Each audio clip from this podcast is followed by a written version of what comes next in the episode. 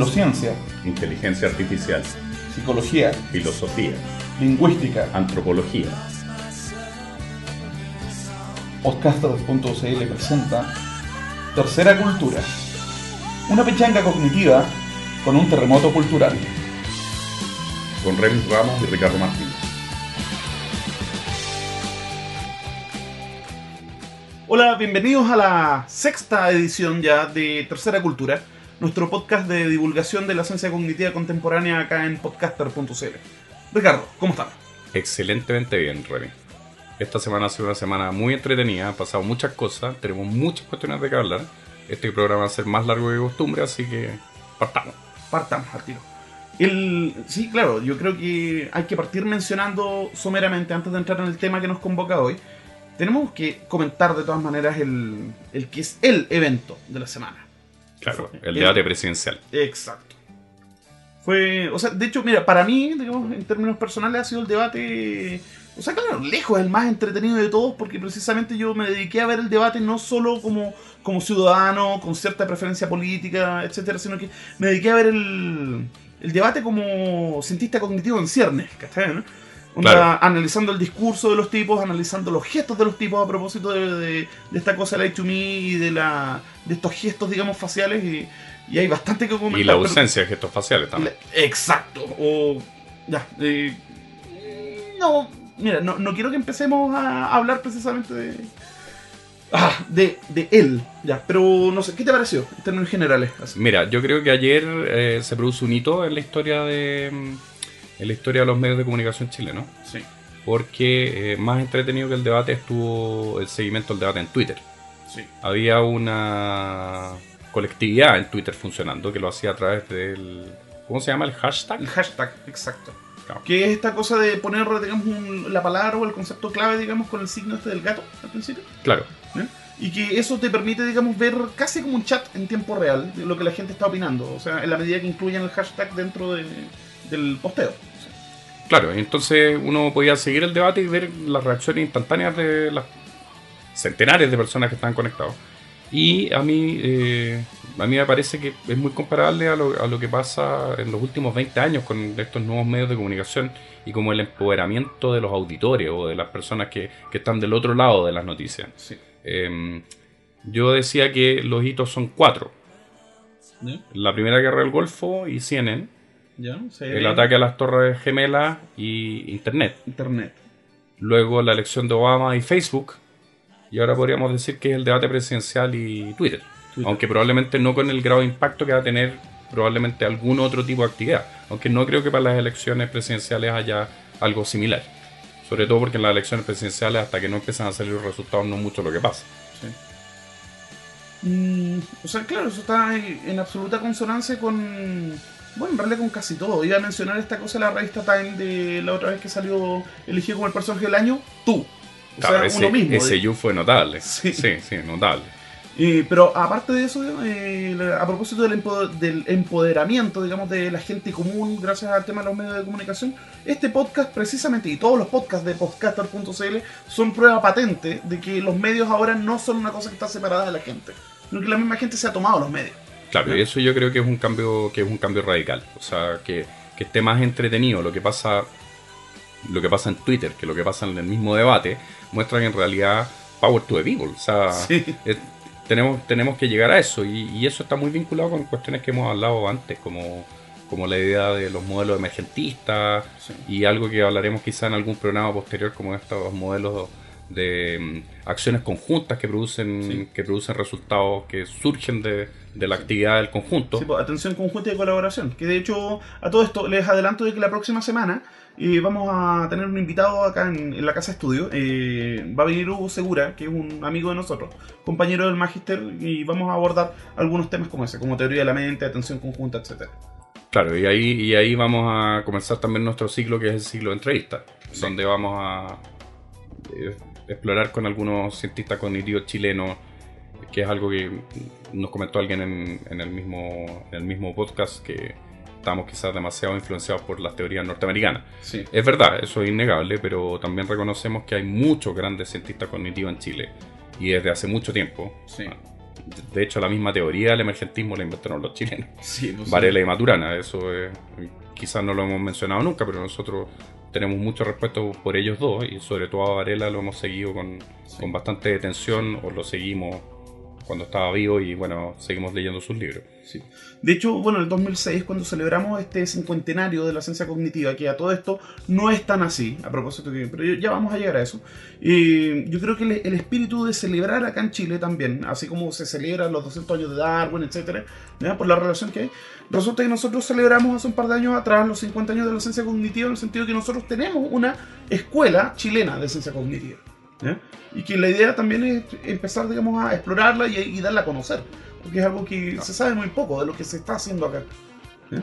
Pero respecto al, al verdadero origen de la ciencia cognitiva chilena, yo quiero, por favor, Ricardo, repíteme lo que me contaste delante, que yo quedé peinado para atrás con, la, con esta, esta cosa de la carta, a, a propósito del artículo de Miller. El año. A ver, y me, me permite introducir otro tema que es bien importante, porque quizás a lo largo de los programas vamos a ir diciendo de dónde vienen nuestras fuentes y de dónde viene nuestra formación, eh, de dónde sacamos la información en último término. Una de las revistas que más seguimos es la revista TICS, Trends in Cognitive Sciences, Sí. que pertenece a una serie de revistas que son las revistas Trends. Sí. Son O sea, revistas múltiples sobre diversos temas científicos. O sea, la revista se llama Tendencias en Ciencia Cognitiva. Eso. Tendencia en Ciencia Cognitiva, que es una revista que se publica, si mi memoria no falla, desde el año 96-97 aproximadamente, eh, mensualmente. Eh, y está en las bases de datos de revistas científicas como Science Direct o cosas de ese estilo, que son bases de datos muy usadas por la comunidad científica internacional Y la comunidad académica y también. la comunidad académica, claro, básicamente para poder acceder a los artículos. Entonces, TICS es una de las revistas que más leemos, muchos de los artículos que citamos vienen de ahí, de hecho algunos que vamos a citar hoy día salieron ahí, y eh, actualiza todos los meses, y el mes de... eh, el, cincuentenario de la- del nacimiento de la ciencia cognitiva según la tradición estándar. El, el septiembre, Septiembre del del 56. 56, por lo tanto septiembre del 2006, George Miller, que es uno de los padres fundadores, según esta lectura estándar, escribe un artículo en que habla de ese famoso congreso en el MIT que dio origen a toda esta cuestión. Sí, que En- Gardner describe en su libro La nueva ciencia de la mente a propósito de, de la fundación Sloan, digamos, y el rol que se cumplió, digamos, en, en, en esa fecha, en esa fecha fundacional, que fue a todo esto el 11 de septiembre del 56. Claro, el 11 de septiembre del 56 comienza con Michimalonco cuando incendia la ciudad de Santiago hace mucho... Mucho- O sea, ese fue el primer 11, el de la Claro. destrucción de Santiago. Tenemos el golpe, tenemos las Torres Gemelas y tenemos la fundación de la ciencia cognitiva según esta lectura tradicional o estándar. Claro, entonces aparece un, aparece un artículo firmado por unos cientistas cognitivos europeos en que dicen, por favor, no vengan los norteamericanos a decir que ellos son los padres fundadores de la ciencia cognitiva, porque la ciencia cognitiva es europea con mucha antelación. Y menciona como personajes no citados por ese artículo de Miller, y ninguneados de alguna manera al no ser citados, a Piaget y a Vygotsky, como... eh, Los verdaderos padres de la ciencia cognitiva. no, ahora, como conversábamos anteriormente, uno puede decir que la ciencia cognitiva la inventaron, no sé, Heráclito y Parménides. Sí. Ya, o sea, Parménides sobre todo. Ah, o incluso antes lo- ya los, los egipcios están haciendo neurociencia. Entonces, es difícil poner una fecha de nacimiento. Y claro, Miller apuesta por esa, pero en esa idea parece ser que Norteamérica es la que lleva la batuta y en realidad no están así. Sí. También hay ciencia cognitiva en otras partes y apito eso es que estamos hablando también de, de que existe una tradición chilena bastante fuerte.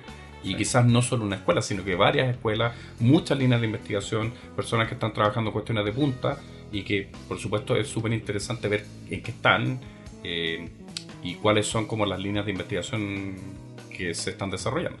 Sí. Y a propósito de difusión, porque la idea del podcast es precisamente ayudar a difundir el trabajo que se hace en ciencia cognitiva, no solo en el mundo, sino que también en Chile, eh, tengo el, el honor, el orgullo y el placer de anunciar de que a partir de ahora pueden visitar la siguiente página, terceracultura.cl. Compramos el .cl y vamos a tener un blog en el cual vamos a ir subiendo los capítulos y vamos a ir subiendo artículos también breves y referencias a otras cosas también. Entonces esto ya de podcast está empezando a tomar forma ya como de, de comunidad, más que de solo un programa de radio. Claro, la idea, la idea que tenemos es poder divulgar esto por, por más medios. El medio del podcast es por supuesto en el que nace esto. Está el Facebook también. Claro, y con, con, con, un, con un blog o una página en que pongamos vínculos también podemos dar más información sobre todo a las, a las personas que, que, andan buscando qué, qué tipo de, de, información anda circulando. O sea, o, sea, ¿qué, o qué es la ciencia cognitiva en realidad también. Claro, claro entonces como recomendaciones, eh, ver la revista TICS. Nosotros siempre vamos a estar dando sus artículos porque es una revista muy entretenida. Yo creo que bajó un poco en los últimos años. Eh, pero nos hemos desviado completamente del tema, Remy, sí. que era el famoso caso del, del debate. Bueno, no. hubo un hito, que es un hito que tiene que ver con inteligencia artificial y también con, y también con redes de personas y cosas de ese estilo. Pero hay otras cosas más, que es lo que tenía que ver con la lectura del debate mismo. Sí. ¿A, ¿A, ti qué te parece que...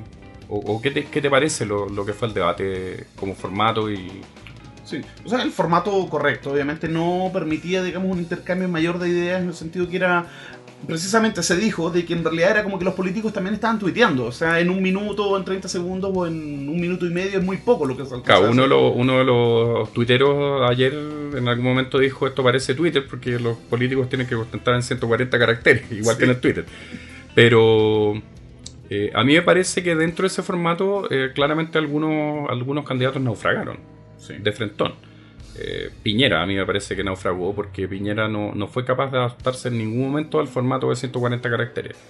En cambio Rate fue un tipo brillante a mi juicio en, en, en, adaptarse al formato que le presentaron. Y esto es algo que, claro, se sale un poco, es más una cuestión como de opinología, pero, pero es importante decirlo. En, en el programa TVN que se dio posteriormente, eh, algunos cientistas políticos decían que eh, de alguna forma como en ninguneaban el formato del debate porque no se pueden expresar ideas en, en, un minuto o en 30 segundos. Y en realidad yo tengo la impresión de que Arrate mostró justamente lo contrario. Sí. Más allá de que uno esté de acuerdo o en desacuerdo con sus ideas, él fue lo suficientemente claro. O sea, si una persona no puede contarte en un minuto una cuestión y necesita tomarse 10 minutos, yo empiezo a sospechar de la idea. Sí. Es más o menos lo mismo de que, no sé, pues como decía, no me acuerdo en qué película que decía, explícamelo como si tuviese 10 años. O sea, si no puedes explicar una idea, digamos, como se la explicarías a un niño, ¿ya? O sea, probablemente es una idea, digamos, que tiene muchos componentes artificiales o que está muy, muy arriba en esta escala de abstracción, digamos, y que ya está casi desconectada con la realidad. Claro, claro, y ahí, ahí hay todo un tema. A mí me parece también Meo naufragó un poco, a pesar de que Meo lo hizo quizás un poco mejor que los otros, que los otros dos, con excepción de Rate, porque eh, 140 caracteres, o sea, la metáfora del tuiteo que estamos utilizando, eh, no significa que yo trate de concentrar el máximo de información en un minuto. Significa sí. que trate de ser lo más sintético posible. Y, sí, y o sea, de que el mensaje, digamos, llegue fuerte. Claro, o sea, no se, no se trata de ponerme a hablar más rápido. Que es una práctica que se usa en algunos medios, por ejemplo, norteamericanos, en que en los talk shows, cuando los graban, aceleran la, la velocidad del sí. habla de manera que puedan poner más comercial al final.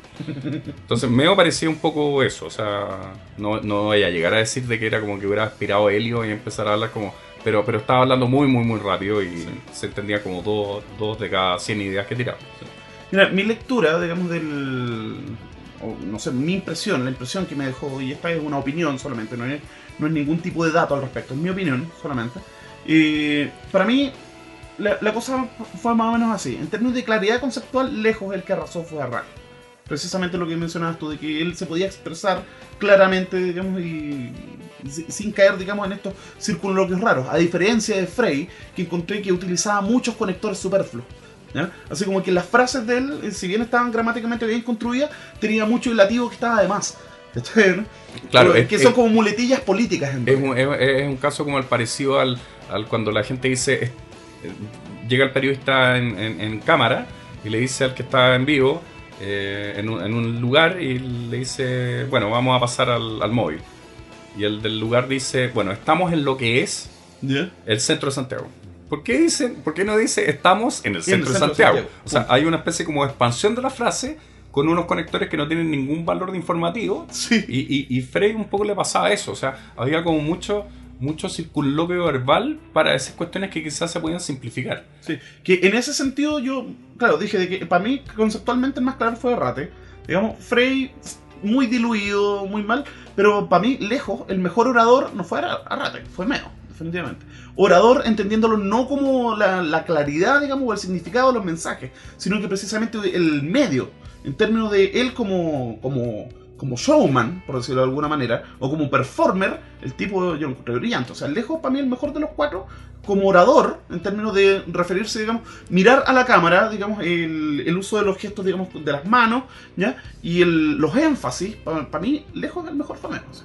Y de Piñera, mmm, es como no sé, pues formulaico, digamos. Eh, de hecho, uno de nuestros amigos por Twitter, digamos, insistió bastante en lo siguiente. Deje de decir, por favor, esta cosa de que vamos a hacer grandes reformas para, etcétera. Pero no dejo ninguna reformas.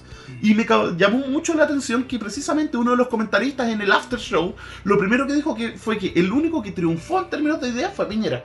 O sea, ¿cómo? ¿En qué mundo, digamos, un discurso que es más bien onda muy formulaico, muy, muy de estadista a la antigua, ¿ya?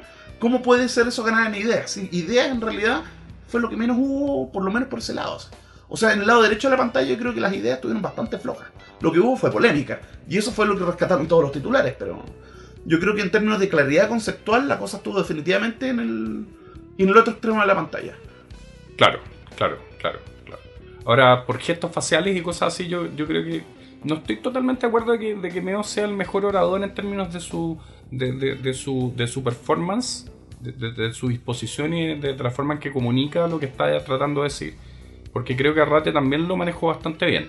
Ahora, claro, no con el grado de em, eh, extravagancia que tiene Meo. O sea, uno podría decir, Arrate es un animal político y eh, se maneja mucho en el discurso político y lo más notable, logró adaptar el discurso político al formato que le presentaron. Y en eso hay que sacarse el sombrero. O sea, realmente los políticos en general hablan en otro tipo de, ámbitos y con otros tipos de tiempos, etc. Y aquí este tipo logró adaptarse a ese, a ese modelo discursivo. Pero eh, Meo tiene esta cosa más como televisiva. O sea, es un tipo que el discurso como paralingüístico fue mucho más, mucho más hábil en manejarlo. Pero el problema estaba en que uno no veía mucha concordancia entre lo que estaba diciendo con la forma en que se expresaba. Había, había una cosa como de aumentar el gesto, quizás rellenando un poco el vacío de las ideas. Eh, ahí, mm. claro, estamos entrando un poco más en el análisis de los contenidos, pero a mí me parece que Arrate logró una coordinación bastante buena, aunque, claro, algo anticuado. Sí de hecho, esa es la gran crítica que se le hace. Pero ya saliendo, digamos, de la cosa de la apreciación, no sé, pues de las ideas, digamos, y, del mensaje, eh, hay una cosa que me llamó profundamente la atención, que es el, en lo de las interpelaciones finales, ¿ya? Quedó manifiestamente claro, digamos, lo que Lakoff dice respecto, digamos, al, al cómo los políticos, eh, dependiendo de su tendencia, si son de izquierda o de derecha, eh, cómo conceptualizan la relación entre el Estado o el gobierno con la gente. Sí, eh, estamos citando un libro que es un libro que George Lakoff o Lakoff, que es un lingüista cognitivo muy muy importante, escribe el 2004-2003, que se llama No pienses en un elefante, y en el cual aplica ciertas teorías. Su teoría madre es una que se llama las metáforas conceptuales al ámbito de la política. Vamos a hablar de metáforas conceptuales evidentemente en algún programa posterior. Entonces, ¿qué es lo que dice Lakoff sobre la relación del Estado con los ciudadanos? De que en el caso de la derecha tradicional, digamos, está la metáfora de que el Estado es el padre protector, el padre severo, el padre, digamos, que mantiene, digamos, la. es como la cabeza de familia, el padre de familia, probablemente tal. Mientras que en el caso de la izquierda se tienden a conceptualizar discursivamente como relaciones no jerárquicas verticales, sino que relaciones de colaboración. ¿Ya? Claro, y, ahí hay una madre protectora y con una madre protectora. Lo que nos lleva precisamente al tema de nuestro podcast, que es el tema de... El sexo y la evolución. Evolución y sexo. Que ya precisamente por eso este es el tercer capítulo de, de nuestro reporte, digamos, a propósito de este seminario que se llevó a cabo en Casa Piedra, este el legado intelectual de Darwin en el siglo XXI. Claro, bueno, vamos a hablar entonces de sexo y evolución. Vamos a dejar quizás pendiente esto de la madre protectora y el padre y el padre severo para un, programa posterior, pero ahí hay una metáfora. Claramente Frey ocupa más la metáfora de la madre protectora y Piñera del padre severo. Y yo diría que entra aquí una tercera metáfora, que es la del hijo rebelde. Sí, exacto. Claro. Es el cuento con Meo. Claro. Y no, y una cuarta, la del abuelito sabio. claro. Tenemos la familia entera ahí. Claro, está la familia entera. Ahora, bueno, uno, uno verá con quién se queda.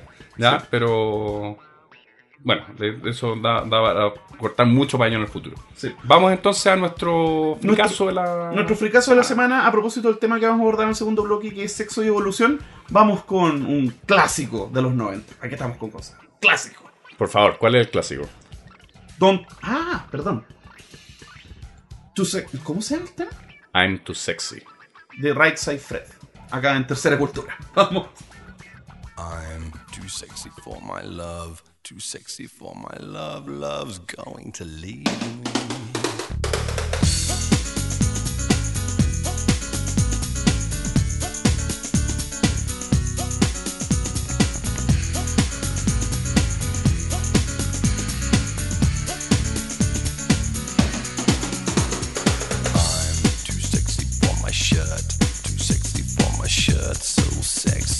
I'm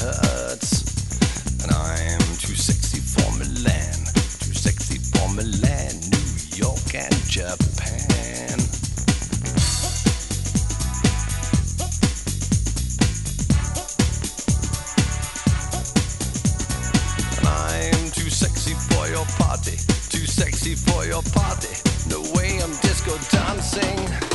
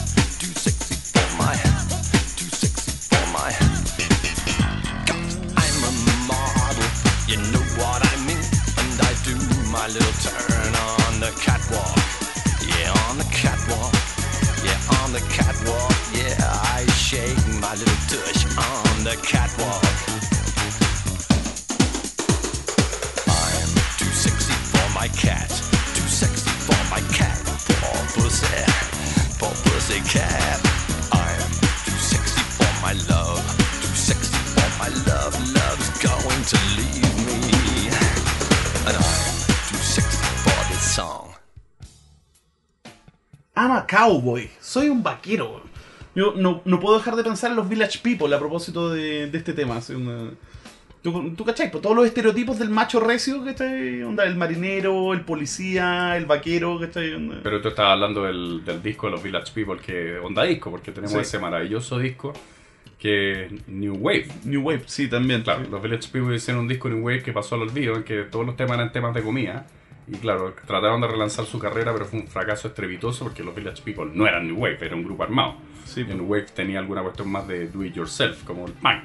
Entonces, ni una posibilidad. Pero bueno, el disco clásico es el de los estereotipos del macho recio. Sí. Macho Man también. Entre paréntesis fue la canción que, que tocamos cuando, cuando lancé la liga en, en mi matrimonio. Qué todos, los, todos los solteros y les pusimos Macho Man. A ver si alguno... Bueno, el que agarró la liga no se ha casado todavía, así que bueno. Saludos para él.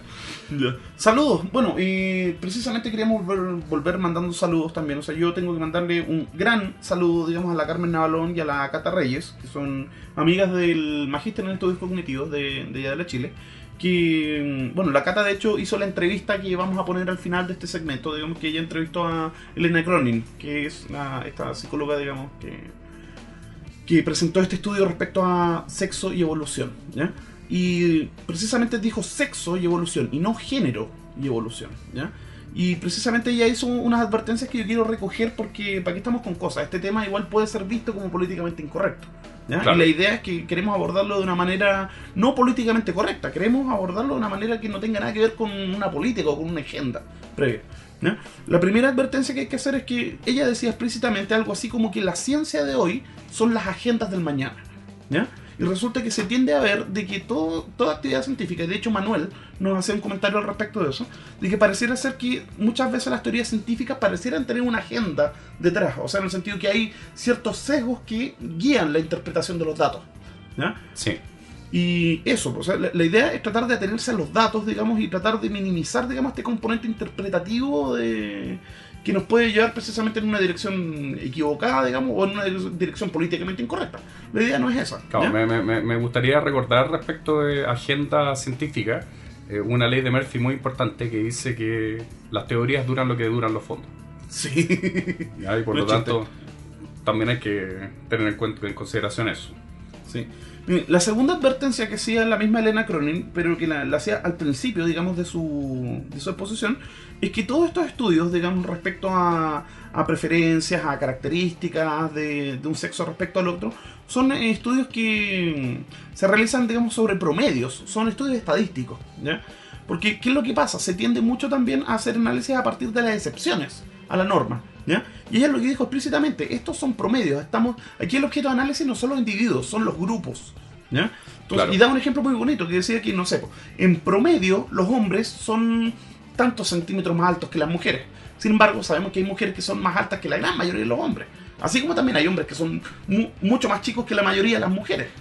Pero esas son precisamente la- la- son las excepciones, pues son los extremos dentro de la gaussiana. Lo importante, digamos, el- dentro de la campana, digamos, es, es la parte que está más arriba, ¿cachai? o sea, el- es el centro. El tail. Exacto. Y, y el otro disclaimer importante, eh, que yo quiero repetir algo que mencionamos a la pasada, y esto a propósito de un comentario que nos llegó, que mm, es importante también no caer en esta cosa que mencionamos, que esta cosa de la falacia naturalista, ¿ya? O sea, el hecho de que conozcamos el cómo las cosas son en términos naturales no implica bajo ningún punto de vista una afirmación implícita que se suele hacer eh, desde, desde ciertos, digamos, eh, sectores. Se tiende a afirmar de que si las cosas son de una manera es porque así tienen que ser. Resulta que el tener que ser o el deber ser implica valoraciones y el ser, digamos, a secas, eh, las cosas son o no son, ni punto. Entonces, la idea es que, no sé, porque abordemos este tema, obviamente vamos a tirar bastante la talla, vamos a sacar datos freak, pero por favor, eh, no lo vean como algo así como, como un programa que está sesgado, digamos, por el hecho que, que somos hombres, o porque hacemos ciencia cognitiva americanista, en cierto modo. así. La, la idea de- es no perder la perspectiva de que lo que estamos buscando es, es entender mejor al ser humano y no imponer un concepto de ser humano. Ese yo creo que es como el mensaje central de todo este cuento. ¿Mm? Vamos a los datos freaks. Datos freak. Ah, se me olvida el último disclaimer que hacía la Cronin, que es muy importante mencionarlo también. Que decía de que no son la misma cosa igualdad con identidad. O sea, equality y sameness no son la misma cosa. Y que es una cosa que también es transversal, digamos, al discurso que tiene Pinker también. ¿ya? A propósito de que la- el hecho de que no seamos iguales, genética o biológicamente hablando, no significa que no seamos iguales en términos de derechos y que no seamos iguales en términos de deberes. ¿ya? O sea, la idea es mantener bien separadas las aguas y no justificar una en función de la otra. Que de nuevo es la falacia naturalista. Sí, eso. Dato freak. Dorin Kimura escribió un libro muy muy famoso sobre la relación del sexo con la cognición, que se llama Sex and Cognition. Y en una, una entrevista que le hacen en Scientific American hace un tiempo, publicaron un esquemita en que muestran las tareas de resolución de problemas en que los hombres son más hábiles que las mujeres en promedio, En promedio. o que las mujeres son más hábiles que los hombres en promedio. Por ejemplo, los hombres normalmente somos más hábiles en rotar figuras eh, espacialmente. Nos Así como en el T3. Claro, como en el Tetris. O sea, los, seres- los hombres en general tendemos a ser más hábiles para jugar Tetris. También somos más hábiles para hacer cosas como eh, ejercicios de puntería, tirar los dardos. Sí. ¿ya? O sea, a mí siempre me llamaba la atención que las mujeres, cuando tiraban una piedra para hacer patito, como que era- había, había algo que, que era como un movimiento poco natural. Eh, y de hecho, había un chiste que me contaban cuando chico, que era que cuando uno tiraba una piedra con la mano que no era la de uno, uno la tiraba como si fuera una mujer.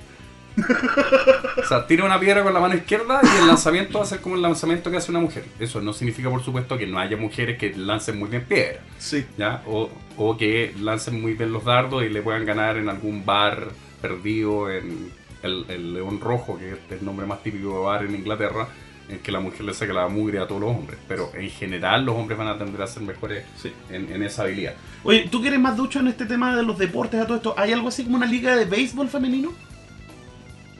No tengo idea.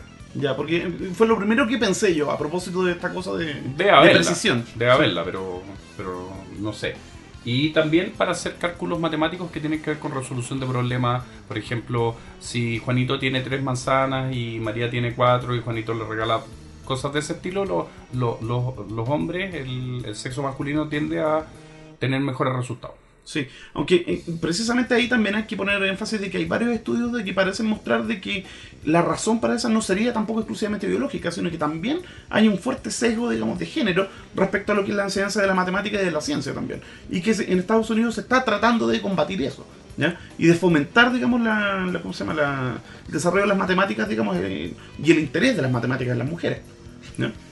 Hay un paper que salió hace dos meses, no me acuerdo dónde, disculpa, ¿Ya? lo buscaremos y lo pondremos en la referencia, en que se mostraba que cuando las niñitas tienen profesoras de matemáticas femeninas, tienen mejores resultados. Sí. O sea, el, el- el- el género de la, o el sexo del, de la- de la- del profesor parece influenciar sobre los resultados. Y eso es muy importante porque está asociado a, a un debate que hubo en Norteamérica hace algunos años respecto a lo que dijo Lawrence Summers de la Universidad de Harvard, que dijo, bueno, según estas diferencias de cerebro masculinas y femeninas, normalmente los hombres van a ser científicos y las mujeres no.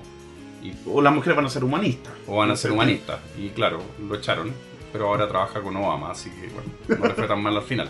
Y eso eh, llevó a un debate muy, muy interesante que está en línea entre Pinker de Harvard y Sí. la Liz Pelke, que es Spelke, una sí. teórica que, que tiene una- unas raíces como más de teoría de género y que muestra que en realidad estas cosas hay que relativizarlas. Un ejemplo. Eh, Elena Cronin cita un paper que fue bien revolucionario el año 2000, creo que es del 2001, con. Elan y otro, discípulas de Baron Cohen, en que le mostraron a niños recién nacidos, niños y niñas, eh, la imagen de móviles y la imagen de rostro humano. Rostros humanos. Y sí. las mujeres tendían a preferir en, atencionalmente los rostros humanos y los niños tendían a preferir los móviles. Y eso, claro, se cita como esto muestra que el sexo y las preferencias no están definidas culturalmente, sino que vienen de forma innata o genética. Sí. Liz Pelke dice este estudio era muy deficiente en sus características como investigación científica. Ya, O sea, Nunca- metodológicamente era malo. nunca ha sido replicado y por lo tanto no hay que darle tanta pelota como, como se le ha dado durante mucho tiempo. Sí. Ahora, eso existen otros estudios análogos que van un poco por el mismo lado y tampoco, tampoco hay que minimizar. Quizá ese estudio en particular no es tan bueno. Pero hay otros estudios sobre desarrollo cognitivo en la primera infancia que tienden a mostrar que los niñitos y las niñitas se comportan de distintas formas. ¿Te acuerdas Sí. de ese libro del MIT que se llama From Barbie to Mortal Kombat? Sí, sí me acuerdo, maravilloso, sí. Ese, ese libro trata de por qué las, mu- la- las niñitas no son buenas para jugar video. No son buenas, no, no el punto. De por qué a las niñitas no les gusta jugar video. Sí, ese es el punto. O sea, no es una cosa de habilidad, es una cosa de preferencia. Claro, y la preferencia parece que está marcada, según ellos, por una cuestión más o menos genética y no solamente por una cuestión de orden, de orden cultural. Entonces, las niñitas, ¿te acuerdas? Tú me citas un ejemplo muy divertido, que es que cuando están jugando eh, juegos de rol Sí. en, en internet, en los cuales el personaje que ellos toman o ellas toman interactúa con otros y tiene que realizar ciertas tareas, cuando les toca interactuar, las niñitas se quedan pegadas y volvían a pasar por el tipo que les decía todas las veces, Sí. va, anda a la puerta A. ¿no? Y volvían a acercarse y decía, anda a la puerta A, y porque las niñitas querían interactuar con estos personajes, Sí, por una de sus características. O sea, se quedaban chateando en vez de pedir el. el ¿Cómo No. se llama? El, El niño iba y directamente seguía la tarea, iba dir- dirigido a la meta que era ganar el juego, por una cuestión de competencia. Sí, mira, de hecho, a propósito de juegos y género, también es una cosa que a mí siempre me- uno, una de mis pequeñas obsesiones personales es el World of Warcraft, ¿ya? Y resulta que en el World of Warcraft se da un fenómeno bastante curioso que es el siguiente, ¿ya? Eh, las preferencias respecto a utilizar personajes masculinos o femeninos son más o menos parejas. O sea, yo conocí muchas jugadoras mujeres que tienen personajes masculinos y personajes hombres que tienen avatares o personajes femeninos. El tema es que usualmente, digamos, los personajes masculinos tienden a ser tanque o tienden a ser, digamos, atacantes, mientras que los personajes femeninos tienden a ser healers, que son sanadores, curanderos. Y otra cosa muy importante es que por lo general los noobs o estos los tipos que están recién empezando se hacen personajes femeninos para bolsear plata e increíblemente siempre digamos le dan más plata digamos a los, a, a los personajes mina que a los personajes varón Excelente. Bueno, vamos con lo que decía Don Kimura respecto a las habilidades y que las mujeres en promedio tienden a superar a los hombres. Por ejemplo, jugar a las siete diferencias. sí Las mujeres son muy buenas para eh, detectar los match entre dos imágenes. Otra cosa, detectar el objeto perdido. Sí. Si, si- si hay un objeto que se pierde en el espacio, normalmente la mujer detecta que, falló, que, que desapareció o eh, es capaz de recuperarlo. Por eso, de alguna manera, pasa la cuestión de las carteras. también pues, y también que las mujeres sean innatamente buenas para encontrar cosas que se nos pierden Claro, o sea, a mí me pasaba cuando era chico y mi mamá me mandaba a buscar algo y yo decía, no está, ¿cómo que no está? Subía, aquí está, está enfrente tuyo, ¿cómo no lo viste? Bueno, yo le puedo decir ahora, en realidad era una cuestión genética, no, no tengo mucha culpa de que pasó eso. Eh, habilidades manuales, o sea, así como lo- lo- lo- los hombres somos mejor para tirar piedras o dardos, las mujeres son mejores para enhebrar agujas. Sí. Y por o sea, último- tareas que requieren eh, precisión, pero no a nivel de. A ver, mira, es que claro, las dos son actividades de precisión, pero en una, digamos, en fuerte sesgo hacia el arrojar cosas, ¿ya? Claro. O sea, yo creo que se entiende la idea. o sea, la- Claro, en cambio en el otro hay una precisión motora como de, de- de- De- de motricidad fina. Motricidad fina, exacto. Claro, la motricidad fina, en general las mujeres tienen más motricidad fina que, lo- que los hombres. Y eh, también para resolver problemas matemáticos cuando son operaciones matemáticas. O sea, las típicas pruebas 2 más 4 menos 5 por 6 dividido por 8, las mujeres son más rápidas que los hombres y lo resuelven de mejor forma. Sí. Ahora, esto, esto lleva a que uno pueda pensar que hay cerebros femeninos y cerebros masculinos. Y eh, quiero citar un libro que es el libro clásico del tema, justamente del mismo Baron Cohen, que es La Gran Diferencia. Un libro que me lleva a otro, otra cosa que tenía que decir en algunos de los programas. Hay un detalle que es bien interesante sobre las- la- lo- los stands de autoayuda dentro de las librerías. Mm. No crea que todos los libros de autoayuda son de autoayuda. Hay Sí. algunos libros de autoayuda que en realidad son de científicos que han tratado de divulgar de la forma más popular posible sus hallazgos. Eh, y voy a citar tres. Uno que ya mencionamos en el segundo capítulo, que es el libro em, Cómo detectar mentiras de Paul Sí. que es un cientista cognitivo muy muy renombrado en el tema de las expresiones faciales, etcétera, y que uno no lo va a encontrar en la sección de libros científicos, sino que en la sección de autoayuda. Cómo De detectar autoayuda- mentiras. o de negocios, quizás. O de negocios, cosas de ese. Sí. Otros son los libros de la Deborah Tannen, que es una lingüista norteamericana que estudió mucho la relación del lenguaje de hombres y mujeres. Fue una de las primeras que se metió en el tema de las diferencias, en una época en que era muy políticamente incorrecto y muy mal visto, Sí. y hoy día es muy renombrada justamente por haber iniciado un área de investigación. Hay otros investigadores que han hecho lo mismo también con anterioridad, pero ella fue la, como la más renombrada en esa área y que escribió un libro que se llama Tú no me entiendes, donde eh, muestra por qué los hombres no entienden a las mujeres y las mujeres no entienden a los hombres normalmente en las relaciones de pareja, en términos de la comunicación y todas las grandes discusiones que se dan al respecto. Y por último, esta es la gran diferencia. Hay muchos otros más que probablemente vamos a citar más adelante, donde Baron Cohen dice, en el fondo la gran diferencia entre el hombre y las mujeres son las diferencias entre sus cerebros. Hay cerebros masculinos y cerebros femeninos.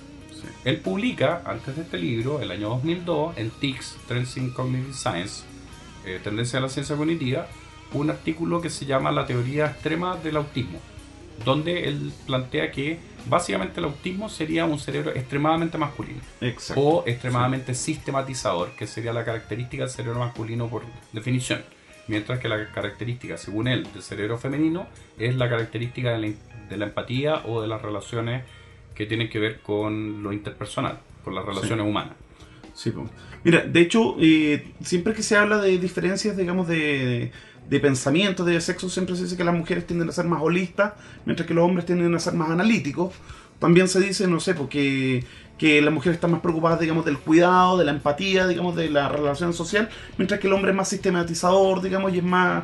Y, y también es más competitivo, que es una cosa, digamos, que se puso harto énfasis en eso. De Claro. que en todas las especies animales, desde que hay reproducción sexuada, hay cierto tipo de especialización. ¿Ya? Y a medida que va aumentando la, entre comillas, complejidad, digamos, esta especialización, digamos, se hace más notoria. Y en el caso de los mamíferos, donde, digamos, la especialización ya llega, digamos, a, a su, a su cenit, ¿ya? En el sentido de que el hombre, digamos, es el que tiene que invertir más de su potencial, por decirlo así, en lo que es, no sé, por cazar, etcétera, ¿ya? Mientras que la mujer tiene que, o sea, de partida, los mamíferos, digamos, eh, en el caso de los mamíferos tienen que mamarse todo este tiempo, digamos, de gestación, ¿ya? El parto, que es extraordinariamente doloroso, Claro. ¿ya? Y que hay que estar muy bien preparado en términos de, de- de fitness para dar a luz, digamos, a un hijo. Y después la crianza, que en el caso de los mamíferos es la que se extiende más en el tiempo, Y proporcionalmente. particularmente en el caso del hombre. Particularmente en el caso del hombre. O, O sea, el yo, género, o el género humano. Sí, pues, o sea, yo tengo 30 años y todavía vivo con mi mamá, imagínense. o sea. bueno, no, eso- claro, claro. Voy a, voy, a, voy a leer solamente los títulos de algunas de, las de las ventajas que en el cerebro masculino de Baron Cohen. La utilización y fabricación de herramientas, la caza y el rastreo, el comercio, el poder, el dominio social, la pericia, la, tolerar la soledad, Sí. la agresión, el liderazgo. ¿Qué ventajas tiene el cerebro femenino según Baron Cohen? Hacer amigos, el ser madre, el cotilleo, la movilidad social, entender a la pareja y algunas otras más que detalla en, en- en partes más adelantadas del mismo texto. Mira, teniendo en cuenta las cosas que acabas de mencionar, ojo, son diferencias, ¿ya? Pero lo, es una cosa, es un cuento absolutamente aparte el rollo cultural respecto a la valoración que se le da a esas características. Por supuesto, ¿Ya? en algunas sociedades se valora mucho más el liderazgo y en otras sociedades se valora mucho más el hacer amigos. Sí, pues, o sea, de hecho se habla de sociedades patriarcales y de sociedades ma- ma- matriarcales también. Claro. Sí. Claro. Ahora, sería raro que las, las mujeres fueran las líderes en una sociedad matriarcal. Más bien la sociedad matriarcal es una sociedad en que otros valores... Son valo- valores los que imperan. va- claro, Respeto, una cosa ya más horizontal Claro. y no de no, no jerárquica, digamos. que nos conecta de nuevo con lo que estamos diciendo del debate. O sea, Sí, la concertación en general y la izquierda más en general tiende a tener valores más femeninos y la derecha tiende a tener valores más masculinos. sí. Eh, que tiene que ver con el padre, con con el padre o con la madre protectora. Sí, o padre autoritario y madre protectora. Esa es como la, la metáfora clave, digamos, para. O sea, Claro, ahora, eh, siguiendo con lo de con lo de Baron Cohen, él dice que entonces que hay un rango de feminidad o masculinidad del cerebro que está dado por eh, cuán sistemático es. O sea, mientras más sistemático es el cerebro masculino, se acerca más como al espectro autista. Eh, y se da el caso contrario que el, el cerebro puede ser más femenino y ser más empático y puede llegar a un extremo de empatía. Ahora, él no puede detectar cuál es la desventaja que tiene eso. Eso es gracioso. Sí. O sea, desventaja en el sentido de que se considera una disfunción o un síndrome el Sí. caso del extremo cerebro masculino. En cambio, el extremo cerebro masculino femenino, Femenino. él dice, bueno, no sé en realidad cuál es el problema que tenga. O sea, parece que ahí hay una simetría. Sí, o sea, eh, también es una cosa de valoración también. O sea, por ejemplo, recordemos los grandes autistas que han habido, digamos, eh, no sé, para mí se me viene inmediatamente a la mente Wittgenstein, ¿ya? Que filósofo del lenguaje, digamos, y a mi juicio el filósofo más importante de la época contemporánea. Bueno, ahí está el sesgo de escuela, obviamente, así, pero... Claro, Y el tipo era, o sea, no evidentemente, pero tenía marcados sesgos, digamos, autistas. O sea, claro, él tenía un cerebro extremadamente sistematizado. Ahora, se dan también combinaciones, o sea, no se trata de los cerebros o son sistematizadores o son empáticos, hay todo, una, hay todo un, un espectro en el cual se puede mover, se puede mover un cerebro. Eh, él publicó, y eso fue lo que como que lo lanzó a la fama en términos de ciencia pop, un artículo análogo en el Guardian, el, el diario norteamericano, en que eh, mostraba un test en el cual la gente podía ver cuál tipo de cerebro tenía, si tenía un cerebro extremadamente Mm. sistematizador o extremadamente empático, o si se encontraba en algún punto intermedio. Y claro, ahí está un poco la forma de popularizar esto y que después lo llevó a, a escribir este libro que además tiene el, el mismo test en algún lugar y permite hacer algún tipo de, de distinción de qué cerebro tenemos. Ahora, las cuestiones avanzaron más y Baron Cohen publica el año 2004 eh, Prenatal, Prenatal Testosterone in Mind, que es un libro en el cual él aventura una teoría más radical, que es la idea de que el cerebro es masculino o femenino de acuerdo con las hormonas. Algo que dijimos en un pro- programa anterior cuando nos referíamos al tema de al la de 2, de- de- 4 de- 2, no, claro. 4D, 2D. Eso. 4 dedos de la diferencia entre el, el dedo Y el anular y el anular. Sí. Ahora, eh, mientras más testosterona hay en el ambiente uterino cuando se está gestando el- la guagua, mo- probablemente el cerebro se va a masculinizar. Y es curioso porque se pueden dar cruces. Un Sí. hombre puede tener cerebro femenino y una mujer puede tener cerebro masculino. Estas cosas pueden ocurrir. Sí. Quiero eh, contar una cosa que es algo que se había hecho antes de Baron Cohen. Creo que es Brady, un investigador que eh, investigó un fenómeno que es bien curioso, algo que ya se había visto en los 50. Si uno le pone un- unos audífonos y hacen que uno escuche una palabra por un oído y otra palabra por otro oído, en general las personas que tienen lateralización izquierda, vale decir, el centro del Sí. lenguaje está en el hemisferio izquierdo, tienden a escuchar más bien lo que le dicen por la oreja derecha. Sí. En cambio, lo que le dicen por la oreja izquierda no. De forma sencilla. Si me ponen dos audífonos y por un lado dice perro y por otro gato, yo voy a tender a preferir, si mi cerebro está lateralizado de lateralización izquierda, lo que me dice el, el lado derecho y lo otro como que no lo voy a escuchar tanto. No lo voy a entender así. No lo voy a entender. Ahora, es curioso que lo que, es- lo que descubrió Drivey es que en general las mujeres estaban menos lateralizadas, para decir, tendían a escuchar por los dos lados. Y eso me lleva a hacer una recomendación para nuestros auditores que tienen pareja y que duermen en una misma cama. En general, trate de poner al hombre Ya. de manera tal que la escucha usted, si es mujer, por el lado derecho, porque el hombre lo más probable es que sea medio sordo del otro lado. Fíjense, yo conozco muchas parejas y la posición que duermen en la cama es justamente la contraria. La mujer duerme a la, a la izquierda y por lo tanto le habla al oído izquierdo del hombre Ya. y el hombre duerme a la derecha y por lo tanto no está escuchando lo que la mujer le está diciendo. Bueno, eso puede tener que ver también con el tipo de relación, porque por ejemplo yo como- cuando duermo con mi polola me gusta que esté a mi derecha por el hecho de que yo me, me queda más cómodo para abrazarla con el brazo derecho, ¿cachai? Claro. Entonces yo creo que, o sea, en realidad todo se correlaciona. eh. Claro, entonces hay que, hay que, hay que, hay que tener cuidado con ese tipo de cuestiones, pero... Y lo otro es en el auto. Sí, O sea, eh, el, el hombre en general va manejando en los estereotipos de género más habituales Sí. y la mujer va al otro lado y ahí efectivamente la mujer le está hablando por el lado por el lado correcto que es el lado derecho. Ahora el problema es que si la mujer le está hablando y el hombre en general no puede hacer dos cosas al mismo tiempo, choca. sí. Son muy malos. Son muy malos para hacer cosas. Claro, claro, las mujeres como como justamente sus cerebros son cerebros menos lateralizados tienden a ser más multifuncionales. Sí. Pueden hacer varias cosas al mismo tiempo. Los, los hombres en general somos bastante malos para ese tipo de cuestiones. Bastante torpe. De hecho, mira, aquí voy a sacar un ejemplo absolutamente random, digamos ya, que para mí el caso paradigmático es el de Geddy Lee, ¿está bien, no?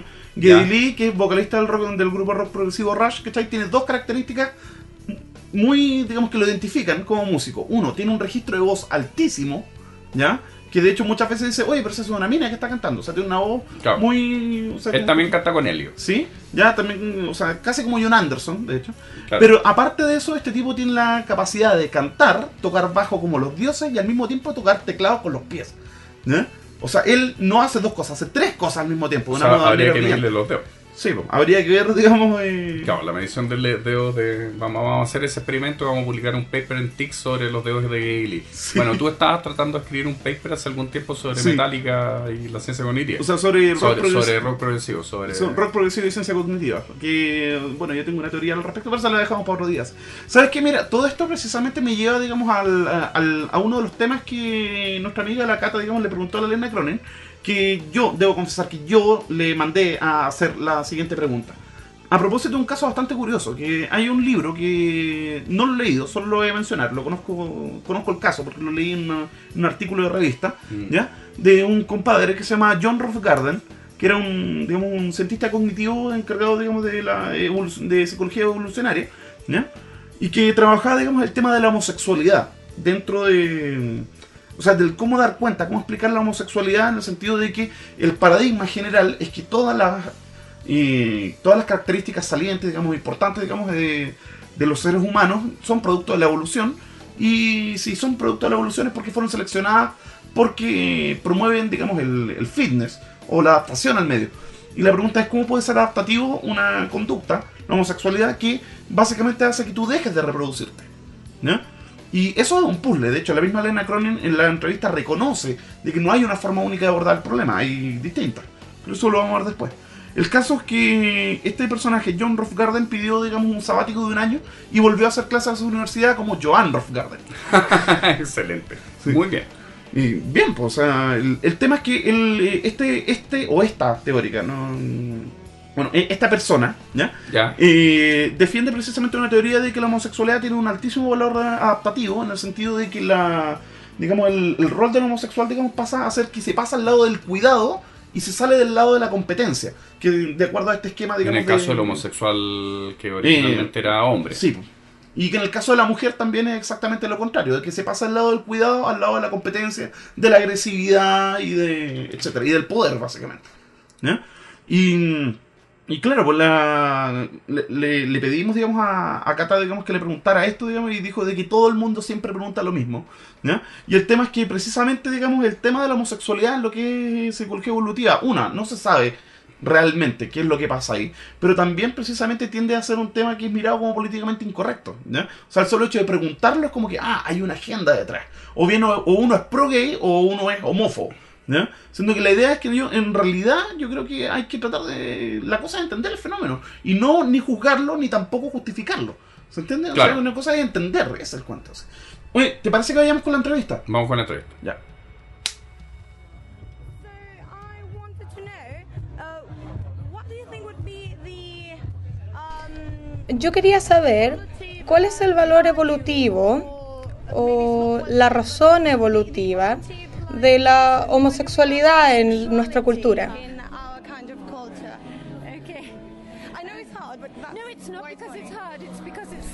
Es la pregunta que todos me preguntan. ¿Puedo devolverte la pregunta y preguntarte por qué se les ocurrió? Porque siempre, siempre me preguntan eso. Mira, la verdad no es mi idea, no es mi pregunta, así que... Ah, ok, me devuelves la pregunta a mí entonces. De hecho, es una buena pregunta.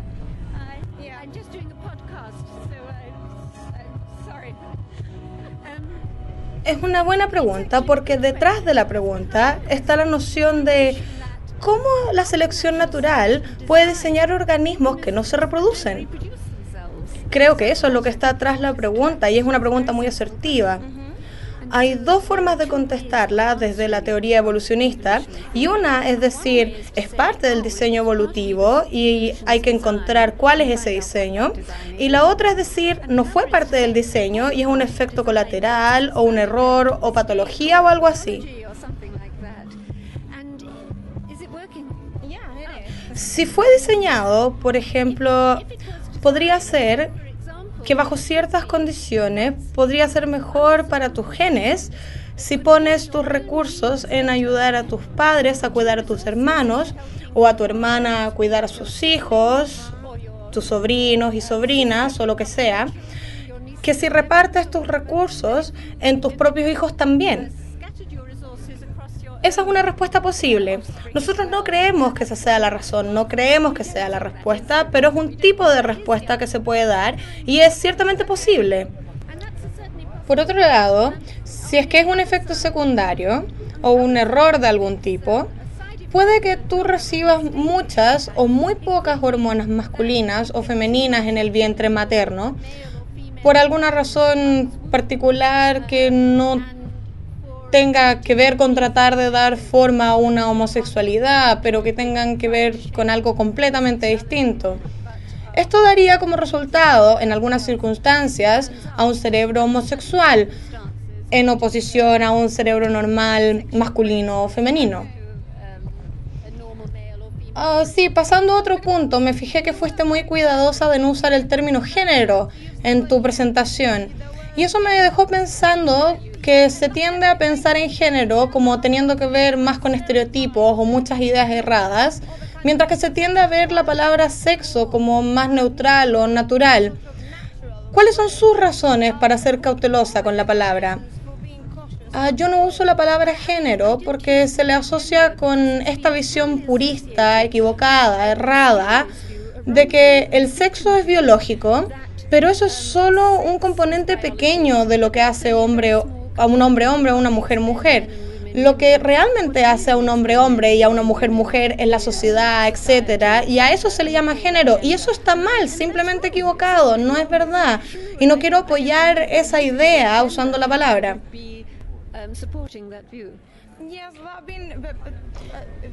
Eh, volviendo al tema anterior, sobre la homosexualidad que habíamos hablado antes, han habido algunos estudios en cerebros de hombres y mujeres homosexuales que sugieren que habrían algunas conexiones diferentes, o sea que las conexiones de los hombres homosexuales tendrían cierto parecido con las de las mujeres en comparación a cerebros de hombres heterosexuales. ¿Crees que esto tenga algo que ver con lo que decías antes sobre... Oh, e- ella dijo algunas conexiones, no todas. No, no, no todas las conexiones, dije algunas. Eh, bueno, se ha dicho que eso podría ser por razones socioambientales y no por razones genéticas. ¿Qué opinas tú de eso? Eh, no sé, no sé realmente cómo la ciencia finalmente está lidiando con estos resultados. Hemos oído mucho de ellos en los últimos años y se han dado algunos avances, pero no sé, no hay ninguna razón en particular por la que pudiera ser una razón o la otra. Porque como dije, aún no sabemos realmente de qué se trata la homosexualidad desde un punto de vista darwiniano, entonces no hay ninguna razón en particular para pensar de una forma u otra. Solo me gustaría agregar otra cosa. Acabamos de hablar de la homosexualidad. Podría ser que hayan otras razones, otras razones biológicas para ello y que por lo tanto existan varios tipos de homosexualidad. Eso ciertamente es posible.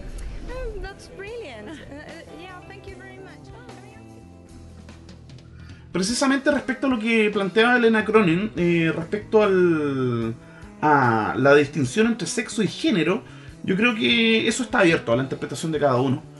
En el sentido que, claro, uno puede considerar de que el género es una construcción social impuesta, digamos, y que tiene, no, no sé, o sea, que es un constructo, así como uno también puede concebir, digamos, la cosa como una cosa más naturalizada también.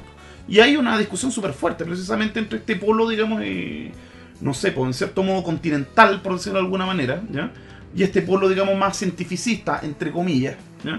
Y que en cierto modo esa discusión también tiene algo de esta guerra de los sexos también, por el sentido de que tenemos algo así como una ciencia más femenina y una ciencia más masculina. ¿Te fijas? O sea, Y en el fondo nosotros estamos tratando de quedarnos como el jamón del sándwich, como dije alguna vez, Sí. con más falta, haciendo una tercera cultura que trata de conectar esos dos mundos.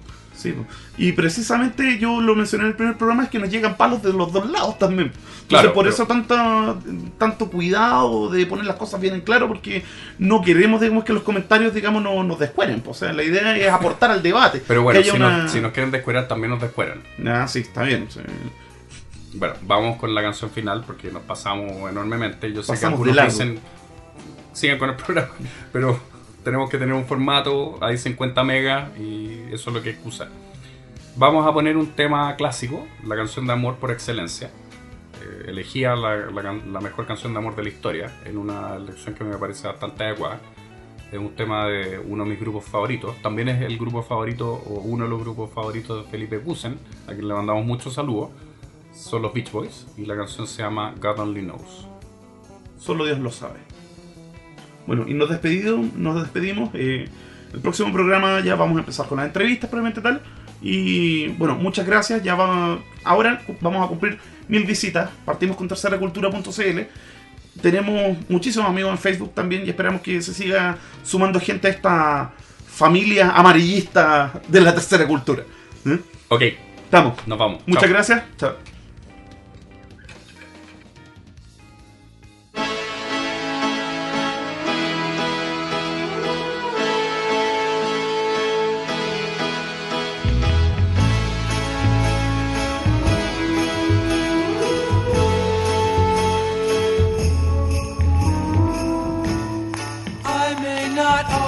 Always love you, but long as there are stars above you, you never need to doubt it.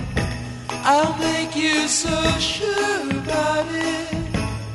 God only knows what I'd be without you. If you should ever leave me, well, life would still go on, believe me. The world could show nothing to me. So what good would living do me? God only knows what I'd be without